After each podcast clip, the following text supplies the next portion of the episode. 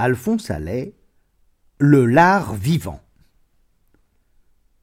Et à cette occasion, laissez-moi vous rappeler une anecdote qu'aimait à conter un vieux mien-oncle au temps jadis, où bébé frais et rose j'encadrais mon front pur d'épaisses boucles brunes.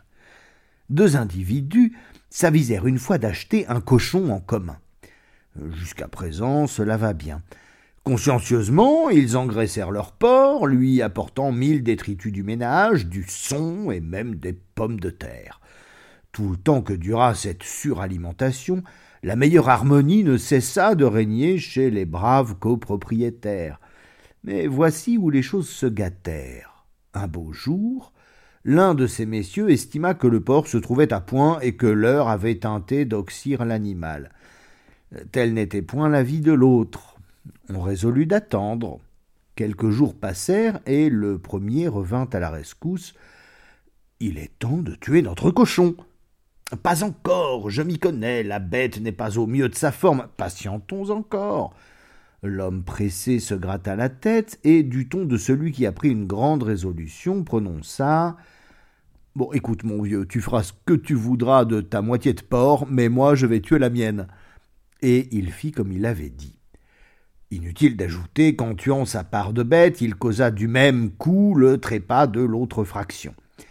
Cette histoire m'est revenue en souvenance à la lecture d'une stupéfiante circulaire qu'a bien voulu me communiquer mon ami Émile Gauthier, l'habile directeur de la science française.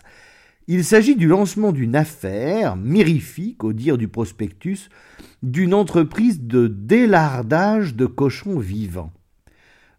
Le début de la circulaire, que voici textuellement, vous éclairera sur la question. La porcarine, Origine et principe de l'intervention. Le plus simple cultivateur sait que le cochon, arrivé au moment psychologique, sic, c'est-à-dire gras à point, se laisse manger par les rats des portions importantes de sa chair. Le célèbre inventeur M.L. Tourillon, qui nous a cédé ses brevets et qui reste attaché à notre société, frappé de ce fait, imagina sa fameuse machine à délarder. Un pantographe élastique et des lames zéicoïdales à cuillère en furent la base, etc., etc.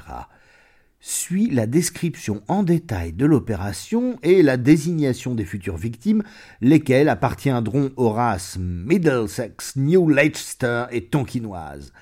La race craonaise est, paraît-il, trop en chair pour ce genre d'entreprise. Heureuse race.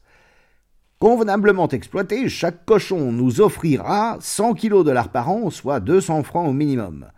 Et la Société protectrice des animaux, vous exclamez-vous. Le cas est prévu, et un charmant petit post-scriptum répond d'avance à la menace. Pour calmer les alarmes des cœurs tendres et donner satisfaction à la Société protectrice des animaux, les cochons seront anesthésiés avant de subir les opérations il faut s'attendre à une forte hausse sur le chloroforme.